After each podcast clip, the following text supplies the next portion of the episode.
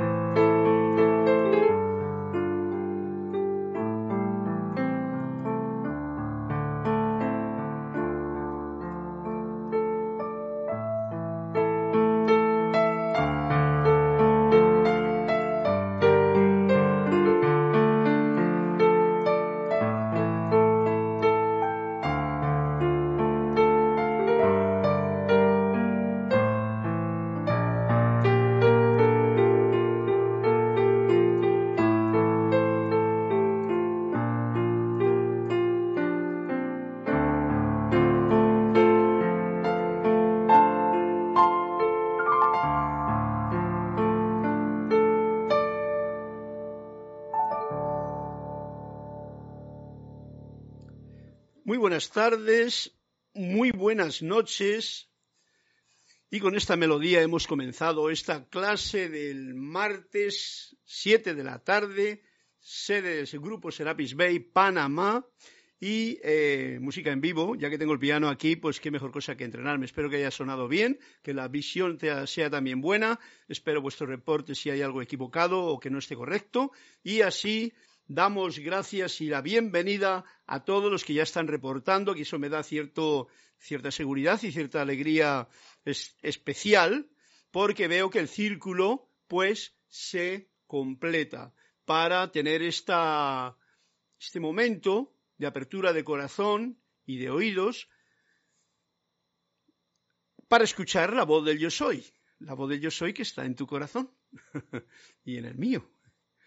La voz del yo soy es el título de esta clase. Yo soy Carlos Llorente, además del yo soy, el Carlos Llorente que es el nombre, como el suyo. Y eh, espero que haya buena recepción, como he dicho. Voy a pasar ahora a sentir lo que hay aquí escrito. Naila Escolero, gracias por tan hermosa melodía. Bien, me alegro. Parece ser que se ha escuchado bien.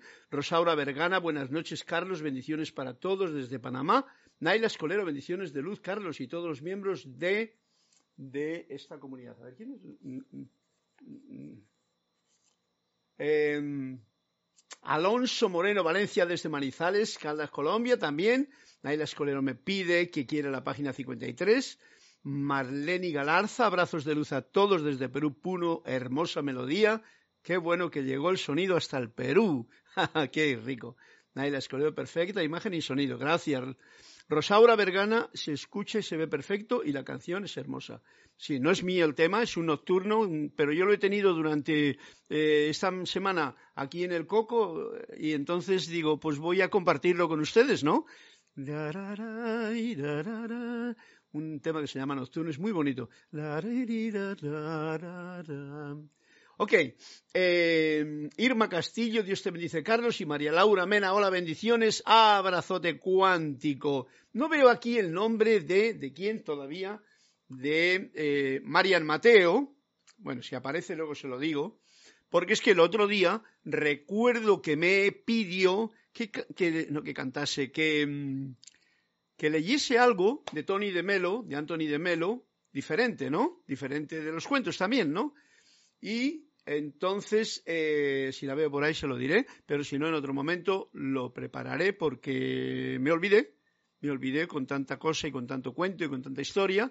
Y entonces, así es que hoy comenzamos la clase en este momento con un abrazo hermoso desde corazón a corazón a todos ustedes, a los que están ahora conectados, a los que luego la escuchen la clase en diferido, la clase de Panamá, y que de esta forma recuerdo de nuevo, o me recuerdo a mí, que es el momento oportuno para reconectarnos conscientemente con la fuente, con la presencia yo soy.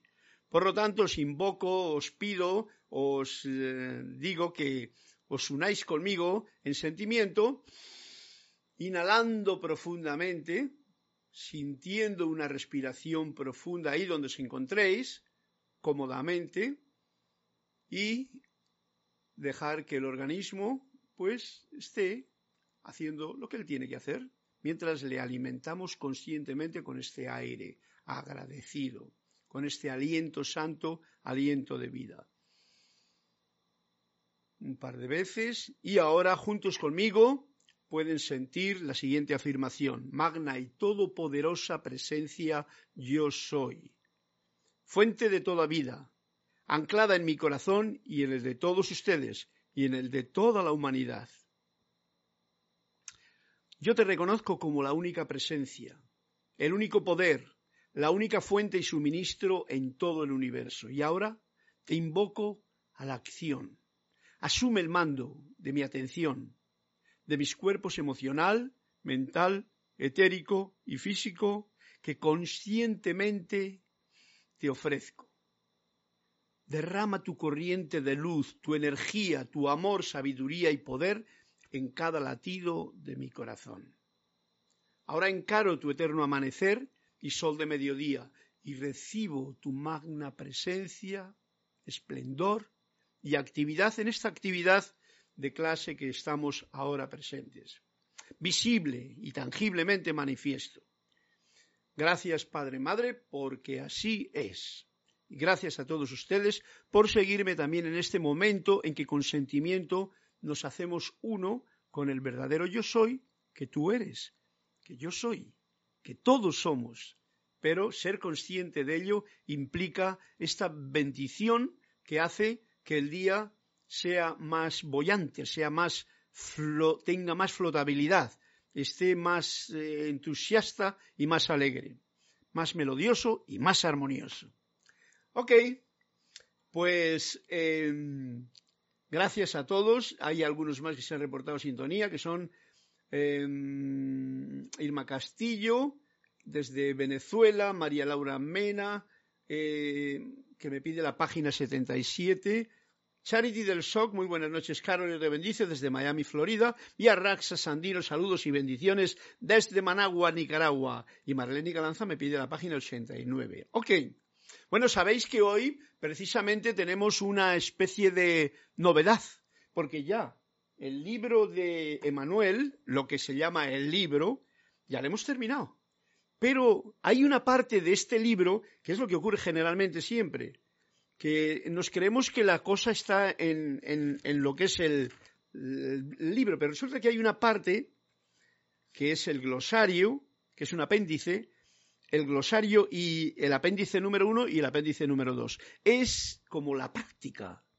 Y yo quiero desgranar en estas clases subsiguientes tanto lo uno como lo otro. O sea, que arrancaremos por ahí, arrancaremos por ahí y eh, sí, como no veo todavía aquí quién fue, a, sí, a Marian Mateo, que fue la que me pidió, pues no arranco con lo otro, sino que vamos a ir directamente por este punto tan fundamental del libro de Manuel Así, directamente al grano, porque de esta forma vamos a tener una, mm, una visión de lo que generalmente he preguntado a varios, dice, ay va, pues eso no lo había leído yo, no he leído, ¿no? Y entonces me doy cuenta de que muchas veces nos perdemos ciertas cosas. Y yo pues las quiero compartir con ustedes porque a mí me gustan, me encantaron y considero importante. En el apéndice 1 viene un glosario. Este glosario es importante tenerle en cuenta porque son solamente dos páginas, pero en esta nueva edad dorada en la que estamos, tenemos una, tenemos que, digamos, que darle un sentido nuevo también al vocabulario, a las palabras. Las palabras se han aquilosado de cierta manera y mantienen conceptos que ya no pertenecen a lo que ahora deberíamos de tener más en conciencia. Y en este momento, en este glosario, hace unas definiciones de palabras. Voy a ver lo que dice, lo voy a compartir con ustedes para que Emanuel, Emanuel nos diga en su glosario lo que yo quiero tratar de compartir con ustedes. Glosario. Se necesita tener una sobriedad casi fingida con el mundo en que ustedes habitan. O sea, hay que estar sobrios y fingir un poquito en este mundo en el que estamos habitando. Si tan solo para caer en la cuenta de que lo que parece estar tan sólidamente adherido en realidad inmutable, o sea, hay cosas que parece que son como bien fijas, en la visión expandida es una ilusión deliciosa. O sea, nosotros en este plano de la forma, con el tiempo, con las palabras, con las imágenes, con los, con los, como diría yo, con los símbolos, con todo lo que ya nos han machacado y hemos machacado, solidificamos los conceptos. Esos nos entran aquí y nos queremos que ya está, ala. Y ya hablamos del amor como un concepto, hablamos del alma con otro concepto, hablamos de lo bello con otro concepto, del cuerpo, del enseñar, del espacio. Estoy hablando de las. Y esto que ocurre es lo que vamos a desgrosar en este momento, tal y como nos lo indica Emanuel. Si un concepto es limitado lo limitas. Si un concepto, un concepto es una visión muy terrenal y muy de poco yo, ya que aunque lo haya hecho toda la humanidad entera, pero si un concepto es limitado en forma alguna, en el momento en que lo limitamos a los conceptos, la limitación se da en la identificación, en ponerlo a ver, algo, algo no he entendido. Si un concepto es limitado en forma alguna, la limitación se da en la identificación, en ponerlo de manera que se pueda ver. Eso es un concepto cuando se limita. El propósito de este glosario entonces es el de sacudir el significado hasta que se libere de su lugar fosilizado. Mirad la idea que quiero traer yo para comprenderla primero yo y luego compartirla con ustedes. Los conceptos se han fosilizado. Y entonces nos está diciendo, vamos a moverlos un poquito para que tengamos una visión no de concepto estático, cementoso, sino de algo móvil. Eh, más que para darle una definición manejable a una palabra. Las palabras son también las que son, están formando conceptos y se fosilizan. Por eso vienen los programas en los que uno dice frases que son, como decía Jorge, eh, eslogans, ¿no? Un eslogan es muy bonito decirle todo por la patria. Y no sabemos ni lo que significa eso, ni qué significado tiene en realidad para mí, ni quién fue el que lo dijo y cuál era la intención que tenía. ¿eh? Pues como ese hay muchos eslogans, me he metido con ese que me ha salido a la vista, pero hay otros tantos que muchas veces soltamos así, ¿no? Por ejemplo, fijaros lo que digo. Lo que pienso y siento es atraigo a la forma y se convierte en un eslogan.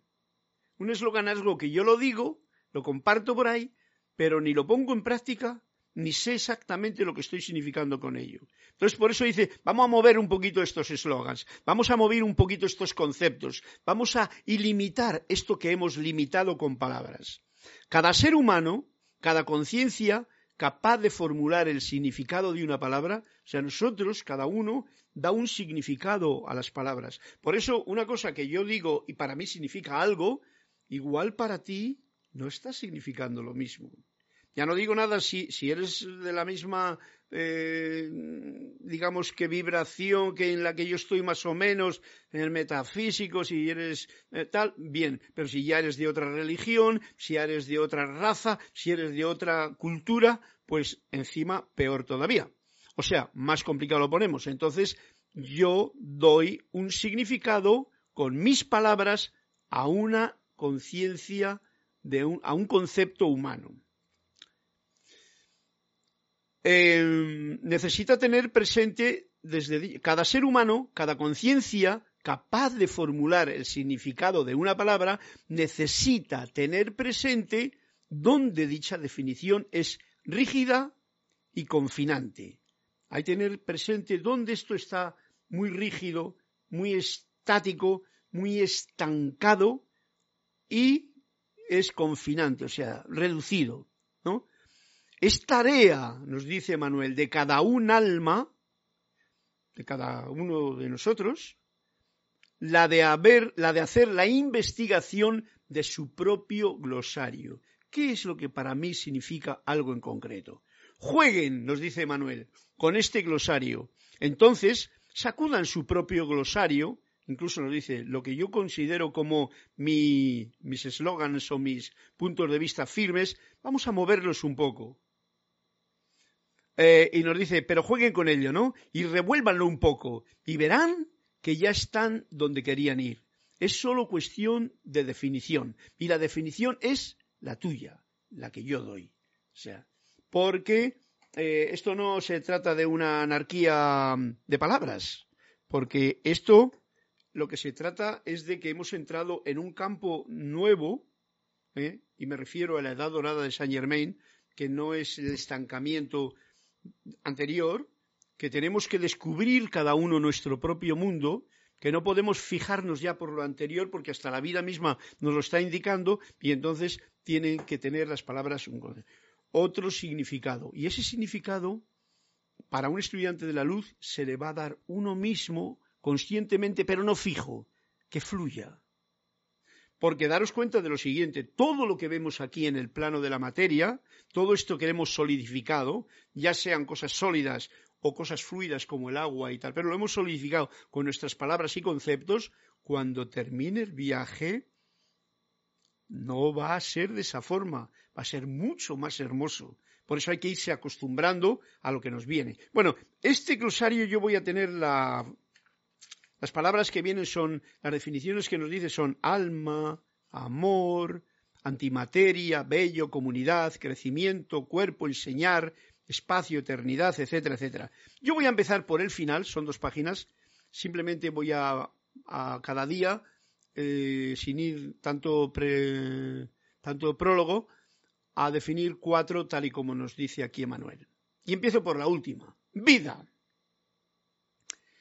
Y la definición que nos pone de vida es la siguiente. La vida es para crecer, no tiene otro propósito. La vida, que es la que nosotros estamos viviendo, es para crecer, no tiene otro propósito. Querámoslo o no querámoslo, crecemos. A veces, como decía, como dicen los maestros, el ser humano no, no está dispuesto para cambiar ni incluso para mejor. O sea, un cambio le supone remover lo conocido, soltar en lo que está pegado, dejar las cosas que tenía, aunque sea para mejor, como que te cuesta, ¿no? Mm, pero la vida es para crecer. Y cuando uno crece, yo no puedo estar ahora con el cuerpo que tenía cuando era niño. Yo tengo que tener mi cuerpo ahora, ¿no? Bien, esa es una definición que ya nos da una amplitud de visión para este concepto que es la palabra vida. No tiene otro propósito, fijaros lo que dice, no tiene otro propósito más que la de crecer. Porque a veces empezamos a cargar con conceptos lo que la vida es. La vida crece, se desarrolla y sigue. En el caso de vida, con mayúscula, continúa y crece, crece y crece. Aunque lo que llamamos muerte nos venga a mitad camino de esta experiencia de vida. Verdad. La verdad es, nadie tiene los derechos de autor sobre la verdad. Me gusta esto. Nadie tiene los derechos de autor sobre la verdad. Sí, porque muchas veces la gente dice, esto es mío. Y ponen derechos de autor sobre cuatro notas o sobre una melodía o sobre todo por ganar dinerillo y decir que esto es lo suyo, ¿no? Cuando en realidad la vida es la que te está dando todo esto. Pero bueno, son conceptos, como veis, muy cristianos, ¿no? Que hacen derecho de autor hasta de la página de un libro porque cree que él, porque lo ha escrito, tiene derecho y tal. Pero bueno, vamos, no me voy a meter yo en esos líos porque me voy a, se va a cabrear mucha gente si lo escucha con determinación. Nada tiene los derechos de autor sobre la verdad. Estamos hablando no de las cosas que el hombre construye o realiza, sino sobre la verdad. Recordemos que la verdad está en ti.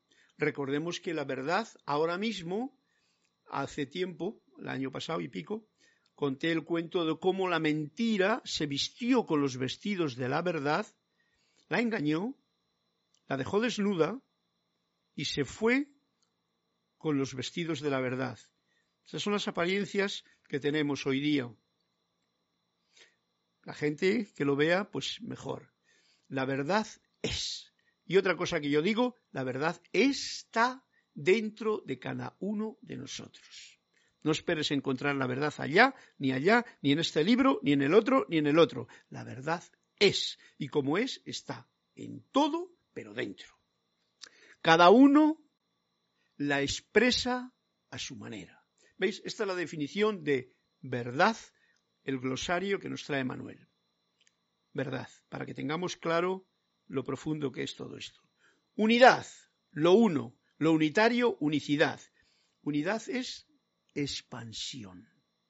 Y en esa expansión yo soy tú y tú eres yo. Y juntos somos amor.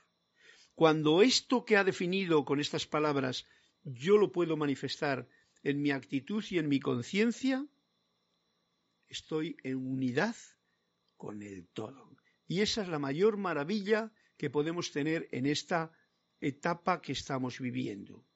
No quiere decir que mm, va a manifestarse que el otro va a estar de acuerdo conmigo.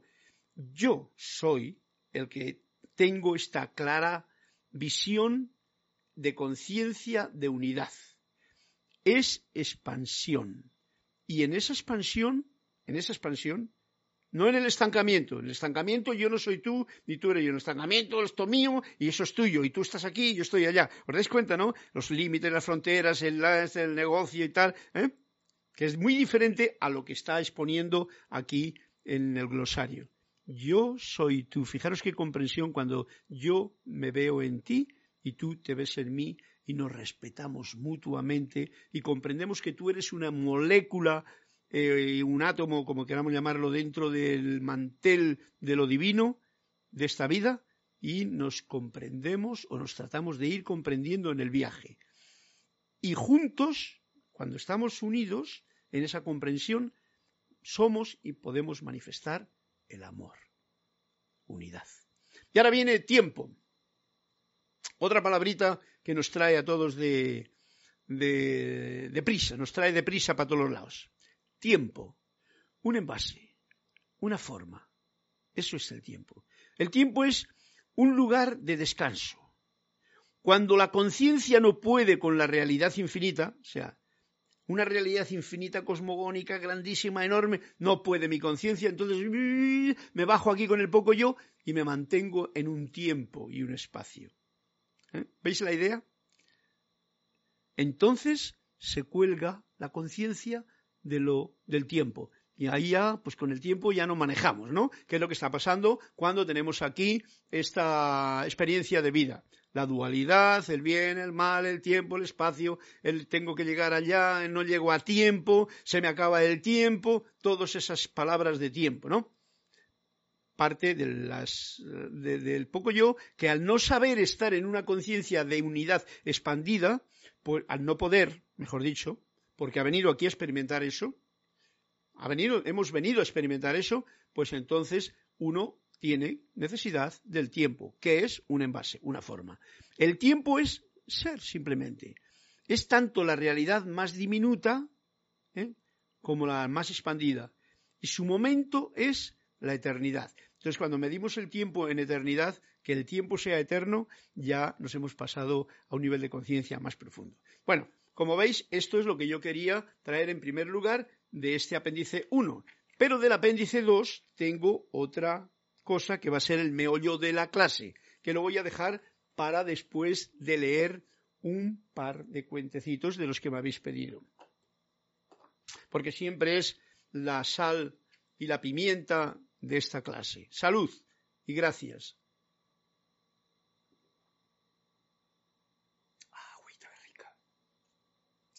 Raúl Niebla nos saluda desde la Riviera Baja y mm, a todos.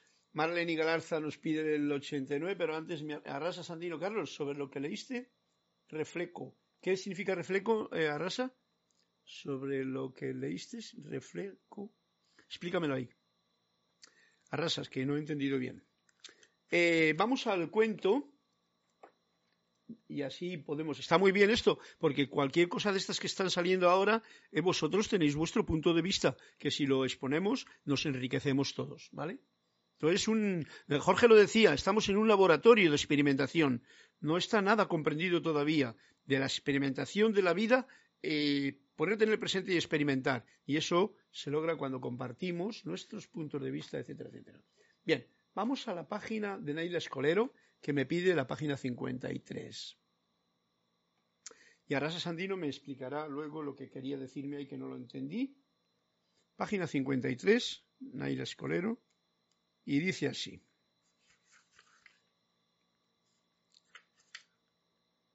Realismo. Naila. ¿Era Naila Escolero la que me lo ha pedido? Naila Escolero. Bien. Dice así el cuento. En cierta ocasión, un jugador empedernido le dijo al maestro, un jugador empedernido le dijo al maestro, ayer me sorprendieron haciendo trampas mientras jugábamos a las cartas, de manera que me dieron una paliza y me arrejaron por la ventana.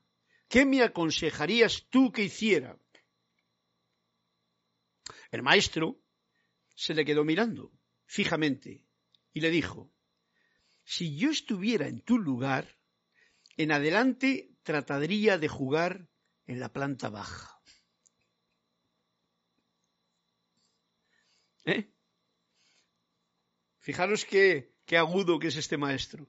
No le echa la bronca por hacer trampa ni nada de tal y que cual y que le han pillado, sino que dice, ponte la planta baja porque si estás en un tercer piso y te tiran por la ventana, no veas qué palo te vas a dar, ¿no? Aquello dejó asombrados a los discípulos. ¿Por qué no le dijiste que dejara de jugar? Le preguntaron porque sabía que no quería dejarlo. Fue la sencilla y sagaz respuesta del maestro. ¿Ok? Eso se llama los hábitos, los vicios que tenemos, que entonces nos... Y el maestro pues está viendo, ¿eh? porque ve, y claro, ocurre lo que ocurre. que viendo y sabiendo que en realidad no quería dejar el, no quería dejar el juego, pues le dijo, mira, ponte para la próxima vez a hacer trampas, pero en el piso, juega en el piso de abajo para que si te tiran por la ventana y te dan una paliza, pues no te hagas mucho, demasiado daño. Bien, y tenemos el comentario ya que me ha puesto Arrasas Sandino. Gracias, Arrasas, por tu presencia, por tu comentario que dice así, Carlos, reflexiono sobre el eterno presente en el nombre de la presencia yo soy, siempre en presente, sin restricciones o apariencias. Oh, claro. Bueno, ese es el regalo, porque ya sabéis que presente es un presente es un regalo, ¿no? El presente, esa conciencia del momento presente, ¿eh? yo lo, tengo vivido y practicándolo estoy aquí, en la clase, ¿no? Que ni la preparo ni nada. Bueno, yo estoy preparado de todas maneras como todos vosotros para expandir la luz que cada cual tenga. Eso no quiere decir que yo voy a iluminar a nadie, ¿no? Pero si nos espabilamos unos cuantos candiles a un tiempo, al ver cómo reluce la del uno, pues entonces yo, por lo menos con vosotros, y os agradezco, me ilumino. ¿Cuándo es el momento? Cuando. Mm, y si os dais cuenta de una cosa, yo me he dado cuenta de esto muy fácilmente. Cuando estás con tu compañero, tu compañera, tu familia, lo que sea, cuando se habla del pasado o del futuro, a veces entra en discusión que no es tan amorosa y armoniosa como debería de ser. Pero cuando estás justo en el presente, me refiero a hablar, ¿eh? Viviendo la experiencia del presente, por ejemplo, expresando tu sentimiento de gozo o de tristeza incluso, o de lo que te esté ocurriendo en el presente, porque a cada uno le ocurre lo que le ocurre en el presente. Pues esto es lo que, lo que tenemos que sin restricciones o apariencias, quiere decir vivir sencillamente el presente, con la conciencia de quién soy yo, de quién eres tú, pues todo cambia. Gracias a Rasa Sandino. Y sí, es necesario que reflexionemos sobre todas estas cosas. Por eso, cuando he leído este glosario, he leído cuatro palabras para que en algún momento, pues reflexionemos sobre ellas y así tengamos una nueva forma de tener un concepto claro, nuevo, de lo que cada lo que significa el presente para cada uno de nosotros. Y así lo puedes vivenciar y ser consciente y tratar de estar más en ese momento. Fijaros que si uno se va por la tangente y dice el presente, el futuro y el pasado, todo es uno y tal, bien, pero Arrasa sabe lo que está diciendo y yo también sé a lo que nos referimos. Estar consciente del momento presente tiene que ver mucho con hasta poder escuchar el latido del propio corazón. Porque cuando estás aquí, allá, en el otro lado, como que no escuchas nada, ¿no? Te pierdes la mayoría de las cosas que hay aquí, te pierdes el brillo de una gota de rocío, o te pierdes ese viento o esa nube que está formando por ahí, te lo pierdes al estar en otra cosa. Pero bueno, Ahí estamos todos, ¿vale? Gracias, Arrasas, por tu comentario y voy a ir, Emily Chamorro, Molina, buenas noches, bendiciones desde Toledo, España. Toledo, wow, qué bonito. Emily Chamorro, gracias por tu reporte de sintonía y vamos a ir al, al cuento de María Laura Mena que me pide el 77. El 77. En la página 77, que no sé si ya la tenemos cogida, vamos a ver, si no me voy a ir más para adelante. Tenemos el cuento, ay, no le he marcado el anterior, a marcarle. He marcado el anterior que era...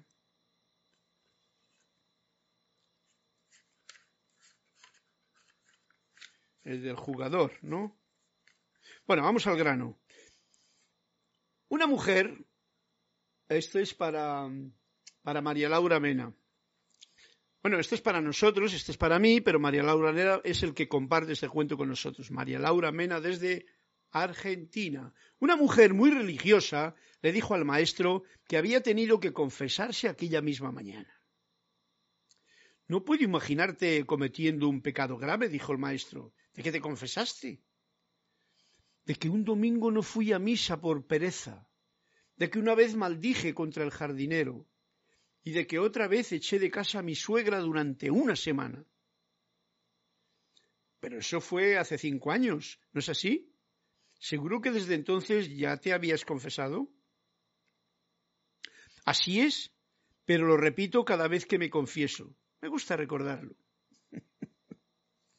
Todo lo que nos pasa al ser humano, que a veces nos gusta recordar las tonterías que hemos hecho en el pasado.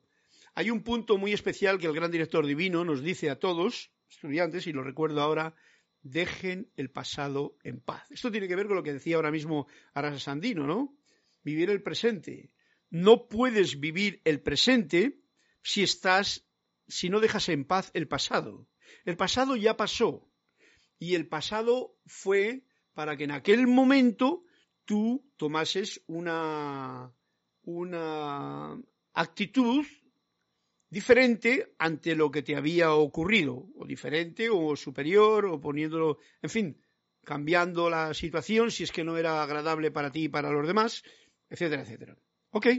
Pero esta mujer no, esta mujer le gustaba confesarse eh, cada año de las mismas historias que le habían pasado hace cinco años. El maestro también muy agudo y muy astuto le dice, pero, pero eso fue hace cinco años, ¿no es así? Seguro que entonces ya te habías confesado, ¿no?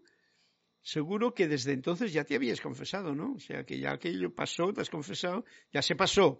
Confesar quiere decir, en el capítulo de lo cristiano, daros cuenta que Antonio de Melo toca ese tema también porque Antonio de Melo estaba, era jesuita. O sea, que tenía unas programaciones muy de pecado, de culpa, de víctima, de confesionario y de pecador. Nosotros lo vamos a dejar todo eso a un lado porque hay algo que está ahora aquí presente en todos los corazones y es la gracia. Y la gracia no está esperando a que tú... La gracia está ahí, sencillamente esperando solamente a que la admitas en tu propio eh, poco yo. Porque en el gran yo soy, la gracia ya está presente. El gran yo soy que está dentro de ti, dentro de mí, dentro de todos. Fijaros que no es nada difícil todo. Claro, es complicado. No es difícil, pero es complicado porque cada uno tiene sus conceptos y sus pecados que no quiere olvidar. Este cuento, María Laura, me trae a mí este regalo, que es el de decir, dejemos atrás las tonterías. Y cuando vuelves otra vez a pensar en algo que te ha pasado y que te has tenido que confesar porque lo considerabas un pecado, pues todavía peor, porque estás trayendo esa vibración a tu presente. Con lo cual ya no estás ni agradecido a la presencia ni nada, estás viviendo una tontería. Ojo al dato, bien importante. Hombre, Arasa Sandino dice que nos cuenta en la página 21. De que Vamos para allá a ver qué nos cuenta la página 21. En la página 21 nos dice así, Arrasas. Tengo otro más por ahí, ¿no? Marlene Galarza. En el transcurso de una cena, el maestro oyó casualmente cómo una actriz hablaba acerca de los horóscopos. Se acercó a ella y le preguntó no crea usted, no creerá usted en la astrología. Bueno, respondió ella, yo creo en todo un poco. Una buena forma de escaparse. Y es un cuento muy simpático que yo puedo, si Anrasas tiene algo que decir al cuento, pues mejor. Pero ya sabéis lo que ocurre. Cuando uno cree en todo un poco, generalmente no cree se, pasa el tiempo con los pocos, pocos, pocos, creyendo un poco de todo.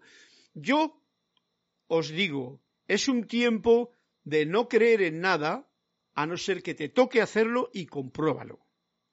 Eso lo dice Saint Germain, lo dijo en su momento el Buda, y es una de las, vamos a llamarlo, una de las frases hechas que ya están pululando por la conciencia de la gente de hoy. No lo creas, compruébalo.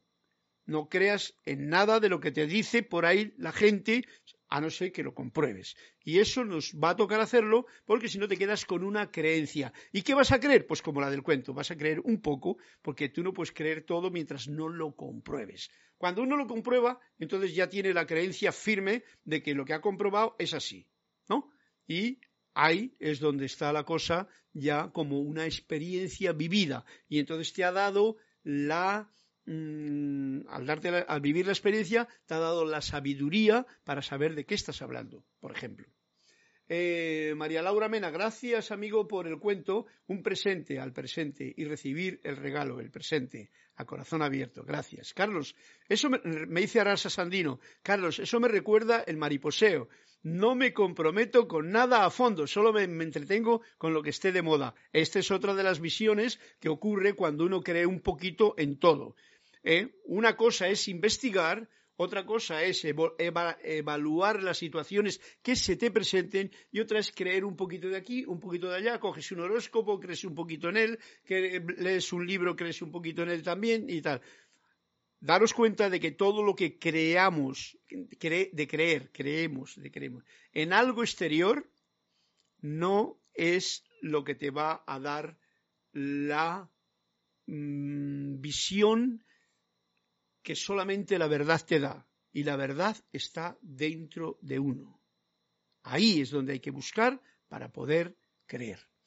Gracias, eso del mariposeo me ha gustado, Arasas, porque es lo que ocurre, ¿no?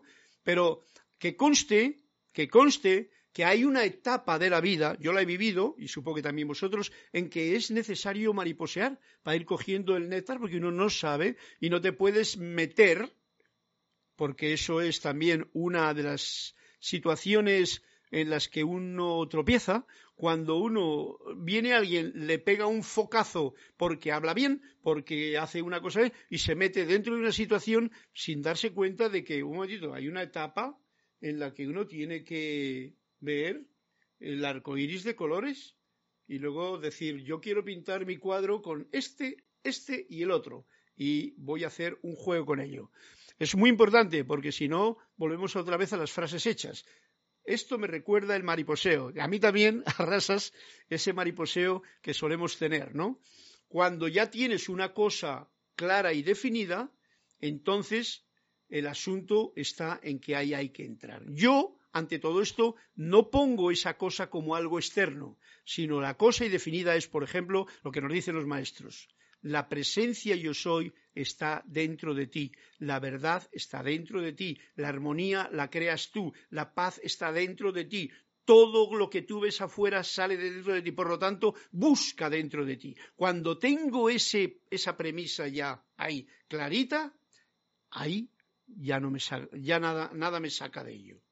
Y entonces puedo observar lo que ocurre en el exterior, pero yo buceo en mi profundo océano de vida, dentro de mi corazón, dentro de mi ser. Y ahí vamos a ir al punto ahora. Ok, eh, uy, se me va a pasar el tiempo. Vamos a ver que tengo un cuento más. Lo voy a leer al final y si no mañana, ¿vale? Porque quiero eh, arrancar Marlene y Galarzad. Eh, mañana, no, mañana no, el próximo día. Vamos a ir a la parte fundamental de esta clase que quiero traer a colación. Vamos a ver, si no la dejaremos para dos puntos porque va a ser el ejercicio.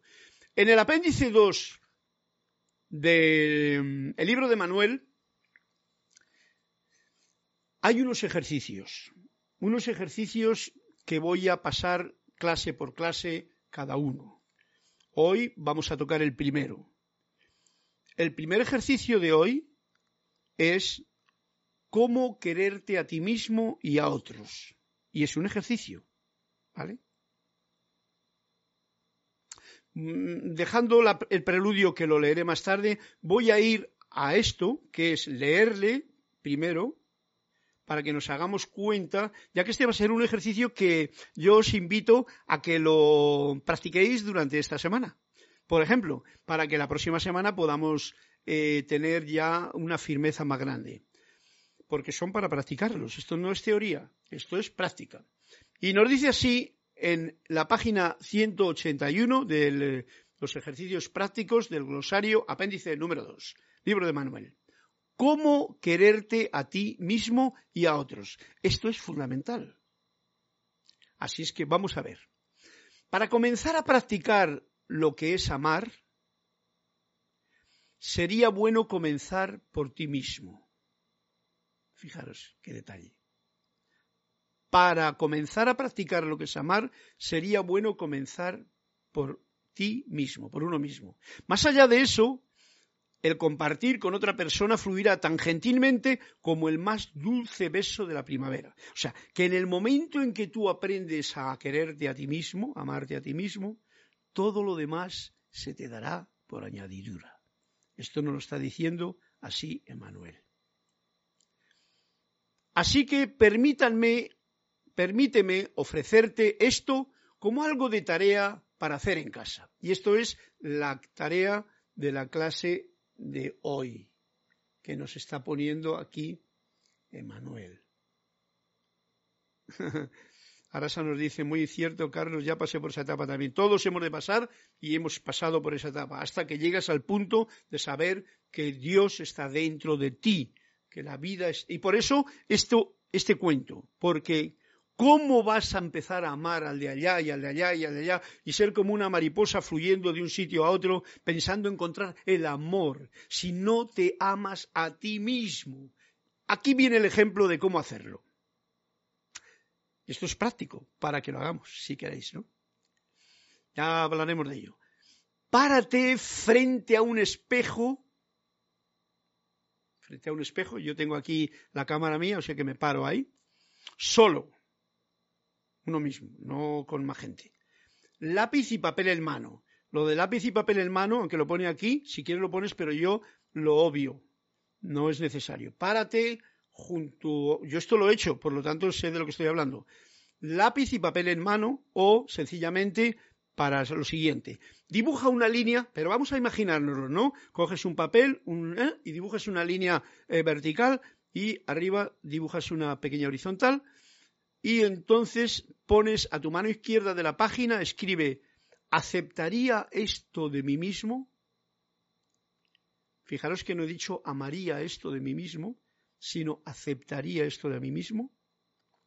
Y en el otro lado escribo, no aceptaría esto de mí mismo. No aceptaría esto de mí mismo. Estos son los dos eh, puntos que yo voy a considerar como en el juego en el que me estoy metiendo y os estoy invitando a que si queréis lo hagáis vosotros.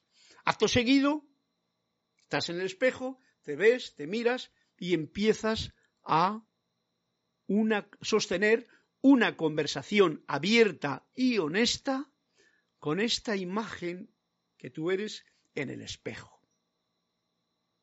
¿Habéis comprendido el asunto? ¿Aceptaría esto? No aceptaría esto. Eso es lo que yo tengo ahora como... Y sobre eso yo, al mirarme en el espejo, voy a hacerme un diálogo con esa historia. Vete, o sea, obsérvate a ti mismo en los muchos niveles diferentes de realidad que uno tiene. Sabéis que estamos eh, fluyendo durante el día y con respecto con qué gente te encuentras, tú te comportas de una manera, contigo de otra, con la otra gente de otra manera, eh, cuando estás cabreado de una forma, cuando estás contento de otra, en fin, todo ese rollo que tenemos en la personalidad, en el yo, en el poco yo, pues eso lo, lo contemplamos, ¿no? En los diferentes niveles.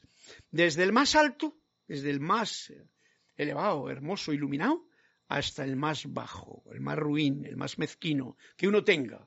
Entonces, esto es con uno mismo, esto no es con nadie más. Y no hay que contárselo a nadie. Esto es yo y yo en el espejo. Desde el más maduro, ¿eh?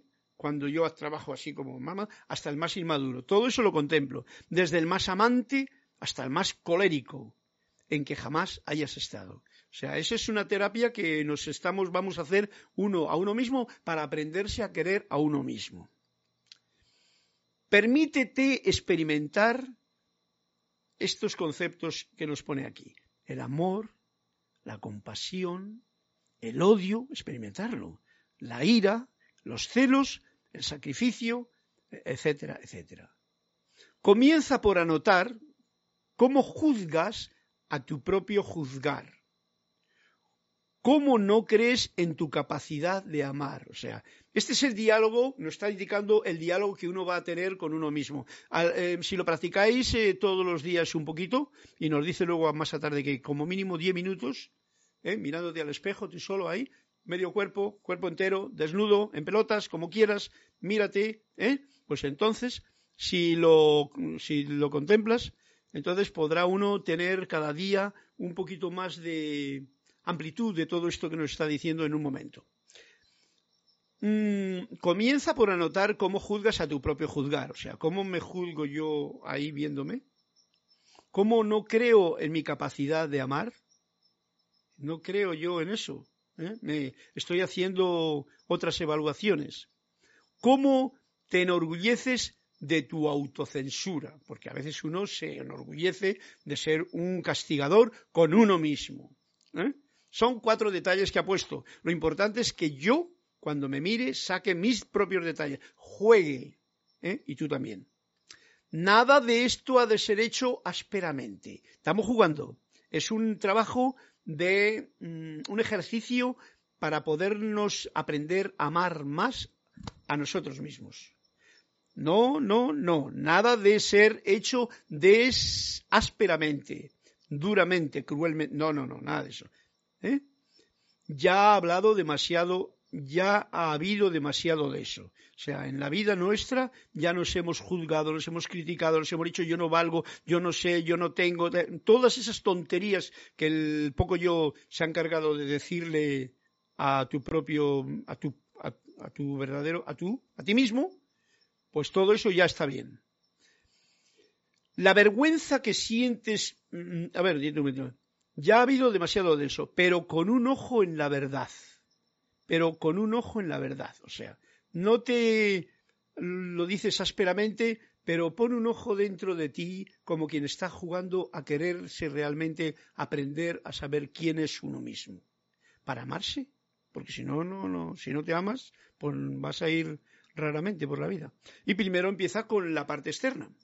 ¿eh? El, como diría yo, el cuerpo que viendo las definiciones del glosario, el cuerpo es una concha, solamente formulada por la propia conciencia de ustedes a fin de encasillar al espíritu para poder completar la tarea emprendida en una vida en particular. Fijaros qué detalle, si el cuerpo es lo que yo veo en el espejo y ya me estoy quejando de la concha, no voy a llegar nunca a entrar más a profundo. Y lo que se trata es de que entremos más profundo para que em, empecemos a sentir ese amor, ese amor que al irradiar puede crear una concha más hermosa, de la cual tú la vas a aceptar y yo también, y vamos a estar más felices.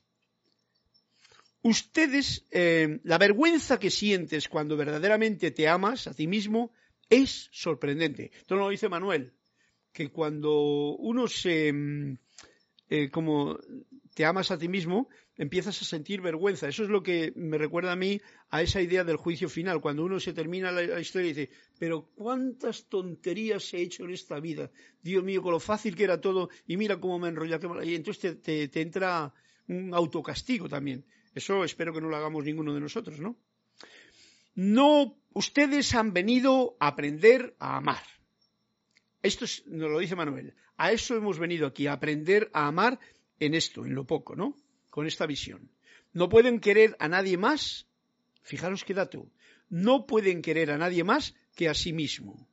No pueden amar a Dios más que a los unos y a los otros. O sea, yo no puedo decir, ay, yo es que yo con los, los, ángeles y los arcángeles y la magna presencia, y al vecino, al vecino que le dé el morcilla. Eso, eso es un cuento que el poco yo se crea, se cree y no es así. Por lo tanto, vamos al grano, que esto es bien, interesante para poderlo hacer. Voy a terminar. Y dice, dialoga contigo mismo en el espejo durante al menos 10 minutos. Esto nos está poniendo el ejemplo. Más tiempo si así lo deseas. Cuando llegue más tiempo, lo harás más tiempo si lo tienes, ¿no? Te puedes pasar hasta horas en eso si te produce placer y si tienes esa disposición. Pero que sea un mínimo de 10 minutos es lo que se requiere para que no sea un, mariposear, como diría Rasa Sandino, eh, cuando uno va y mariposea en su propia imagen, se hace un par de críticas y se va. No, no, no. Autosérvate, estate en el silencio y entonces luego ya vendrá el enriquecimiento de todo esto y más, que yo esto lo estoy leyendo ahora, pero quiero em, profundizar sobre todo la experiencia, porque yo esta semana ya la he hecho. La había hecho más veces, pero no con la profundidad que viene ahora el hacerla.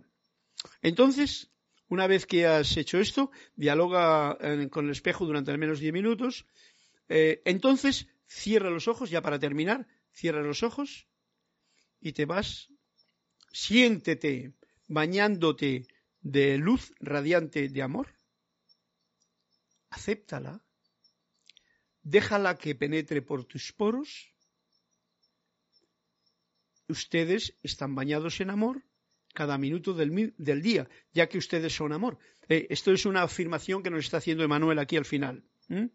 Antes de irnos, sencillamente cerramos los ojos y nos vamos. Pero ¿cómo nos vamos? Bañados por la luz radiante del amor.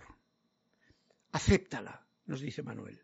Después de mirarte, Después de haberte echado todo, la acepto esto, esto no lo acepto, esto me da un juicio que uno se va a hacer o cómo se juzga y tal, todo el asunto que venga, entonces luego viene el momento en que uno eh, se da cuenta de que lo único y lo más maravilloso es bañarte en esta luz de amor radiante.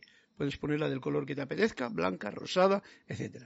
Ustedes están bañados en amor cada minuto del día Créanlo o no lo crean, ustedes están bañados en amor cada minuto del día. Estamos sostenidos por la vida que es nuestra madre amorosa, por la madre tierra, por todo estamos bañados y eso es todo amor. Que no lo podamos ver porque estamos metidos en el pasado y en el futuro, con los miedos, eso es otro cantar.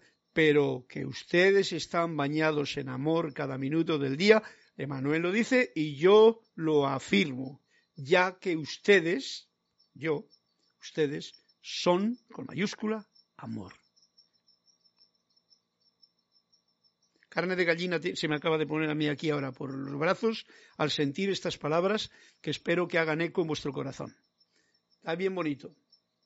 Eh, ok, bueno, ¿veis? Este es el ejercicio. Yo os voy a decir, yo lo he estado haciendo eh, pues toda esta semana, todos los días, un poquito, porque digo, ¿cómo voy a ir yo a dar ahora un ejercicio y no lo he practicado yo antes, ¿no? Por lo tanto, no sé si habrá tiempo para el asunto. La próxima semana redundaremos un poquito en el ejercicio y eso sí os pido que si tenéis alguna cosa que mm, poder, como diría yo, compartir, que sea compartible, y que sea enriquecedora, pues vale, pero si no, no es nada que decir. Esto es un diálogo interno contigo mismo para aprenderte a amar. Vamos a ver lo que nos dice para estos ejercicios que vamos a ir leyendo estas clases. Ya habéis comprendido de lo que se trata, ¿no? Espejito, te miras, acepto o no acepto. Como ejemplo, hay muchas cosas que yo acepto de mí, de mi cascarón, por ejemplo, y hay muchas cosas que no las puedo aceptar. ¿eh?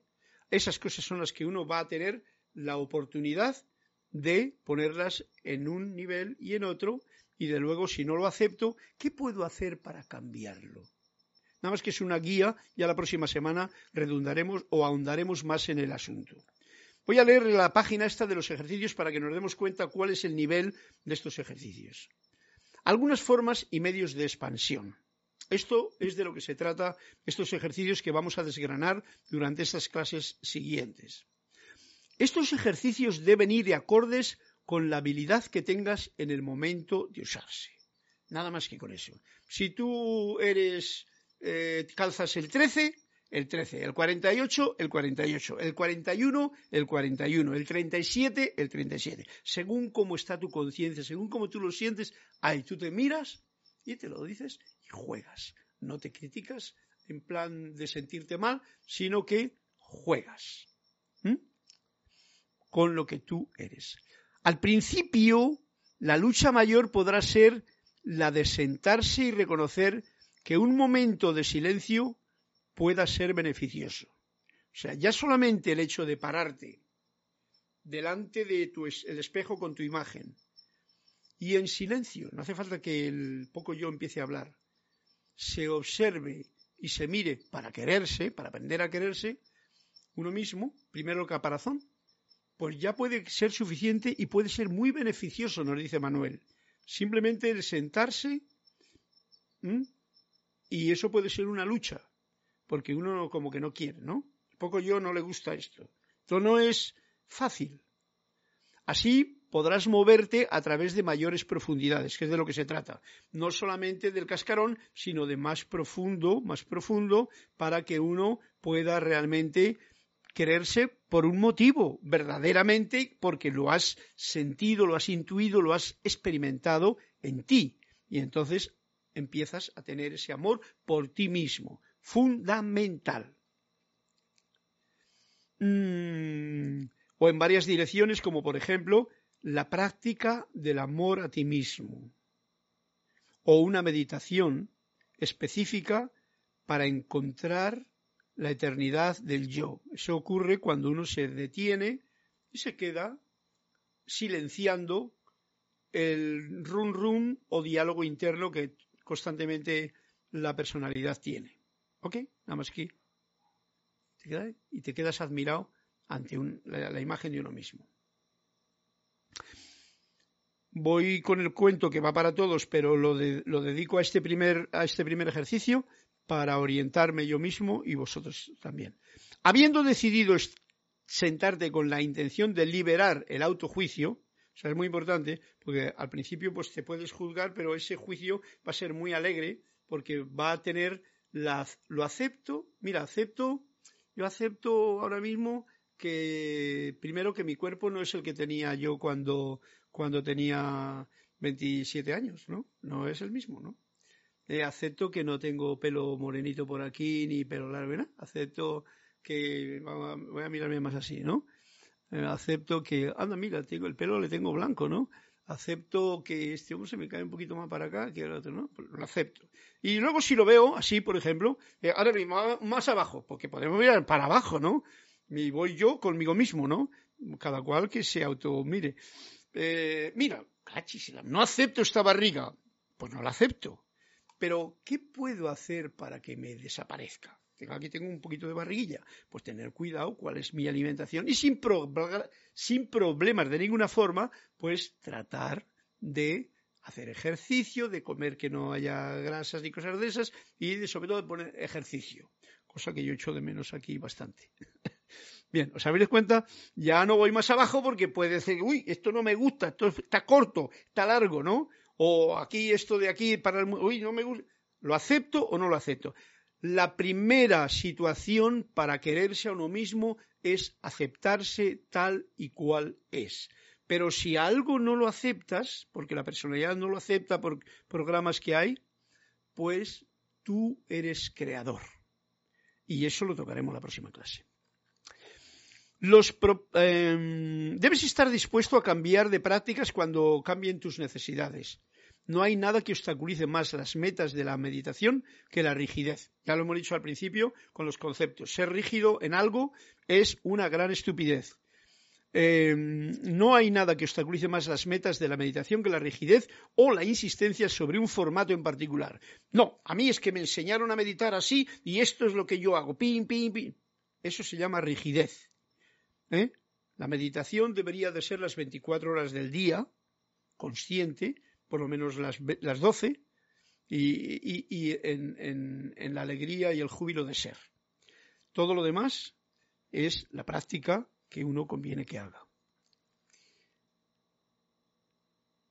Estos ejercicios están abiertos a selección y a escogencia para deleite del espíritu. O sea, todo esto el, ejercicio que hemos puesto para esta semana, el del espejito, pues es para el deleite del espíritu, no es para el castigarse, para el juzgarse, para el decir que mal, no, no, no, no, para el deleite, para empezar a amarte. ¿eh? Los propósitos de dichos ejercicios son únicos e individuales. Aquí está el punto. O sea que aunque os he pedido de poder compartir por si alguien no entiende algo, esa es la pregunta que yo quiero que hagan. No que alguien me venga con su aquí yo me juzgo de esta forma y tal. No, no, eso es una cuestión muy sutil, muy divina para cada cual, para que simplemente se dé cuenta y lo acepte y lo cure con su bondad creadora. Esto lo podemos hacer. Yo no soy autor de... Em, los propósitos de dichos ejercicios son únicos e individuales. El propósito ulterior, por supuesto, es el de ser libre. Ese es el propósito que tiene. Cuando tú te amas a ti mismo ya eres libre y puedes amar a los demás tranquilamente. Cuando no te amas a ti mismo estás totalmente encadenado y no podrás amar a nadie. Esto lo puedo decir con toda tranquilidad. es el de ser libre, de levantarte por encima del confinamiento de la experiencia humana. O sea, te puedes elevar en el momento que comprendes todo eso y de degustar, aunque solo sea por un momento, el sabor de la libertad absoluta y de la paz. A eso es a lo que nos llevan estos ejercicios en algún momento si lo queremos hacer. Aquellos que ya los han usado, eh, así que comencemos. Yo no soy el autor de estas prácticas, nos dice Manuel. Estos ejercicios han sido diseñados y formulados a través de los siglos por muchos espíritus, o sea, gente de conocimiento, seres espíritus que han trabajado en este plano, han hecho estos ejercicios. Te los ofrezco como tales. Punto y final aquellos que ya los han usado no dejan de alabar sus virtudes en lo que concierne al autodesarrollo, o sea, que nos sirven para tener un autodesarrollo que es en el fondo lo que todos vosotros y yo quiero también, a llevar estas a la introspección y al encuentro propio, al encuentro con la fuente, al encuentro con tu verdadero ser, que es de lo que se trata. Bien, pues esto es la introducción y el ejercicio, como habéis visto, es el que hemos dicho. ¿Cómo quererte a ti mismo? Párate frente al espejo, lápiz en mano o sin lápiz, divídelo mentalmente. Em, y a la mano izquierda siente, ¿aceptaría esto de mí mismo? ¿Aceptaría esto otro? ¿No aceptaría esto? ¿Eh? Y a la próxima clase vamos a tocar este tema profundizándolo un poquito más y o pasamos al próximo ejercicio. ¿Ok? Bien, un momentito. Eh, me dice, saludos desde Santiago de Chile, Mirta Quintana Vegas y bendiciones, Raiza Blanco, Raiza Blanco, buenas noches, Carlos, bendiciones a todos de Maracuyá, Venezuela, Charity del SOC, gracias, maravillosa clase, Carlos, Dios les bendice, Irma del Castillo me dice, Carlos, qué ejercicio más complejo, pero muy interesante, pero saldrá de muchas cosas que ni idea teníamos, nos afectábamos. Eso tiene que ver, Carlos, con el mental, no, eso tiene que ver con el trabajo de tú conscientemente, con la mente, con la emoción, con el... ¿eh? mirarte a ti mismo, aceptarte a ti mismo, creer en ti y, sobre todo, ver si hay algo que no te aceptas, cómo lo puedes cambiar o simplemente aceptarlo tal y como es porque no tienes por qué ser como el otro, ni como la modelo aquella, ni como tal, sino como uno es. Cuando uno se acepta a sí mismo tal y como es, ha logrado una gran victoria. Y de eso es de lo que se trata. Esto tiene que ver, Carlos, con el mental. Yo mm, te digo, bueno, no puedo definirlo de esta forma. Sí, te diría, sí. Tiene que ver con el mental porque nuestra mente ha creado una imagen que generalmente es la que quiere presentar a la gente y que realmente no es uno mismo. Lo que tiene que ver es con el me amo a mí mismo primero para poder amar a los demás. Y de esto es de lo que se trata este ejercicio. Carlos, infinitas gracias por este interesante ejercicio. Mil gracias y un abrazo. Bueno, pues a todos os doy las gracias también por vuestra presencia. Yo soy Carlos Llorente y eh, mi correo es carloslorente22 arroba em, gmail.com o carlos arroba serapisbay.com para cualquier cosa que tengáis que compartir conmigo, si queréis. Y si queréis os comparto por si nadie tiene el libro o no tenéis el libro, os lo copio y el que me lo pida yo se lo envío personalmente. ¿Ok? Gracias a todos, mil bendiciones y hasta una próxima oportunidad vamos a cerrar este momento hermoso de clase con todo mi agradecimiento para que podamos tener una semana mirándonos al espejo de la vida. A ver cómo va esto. Aquí, transición.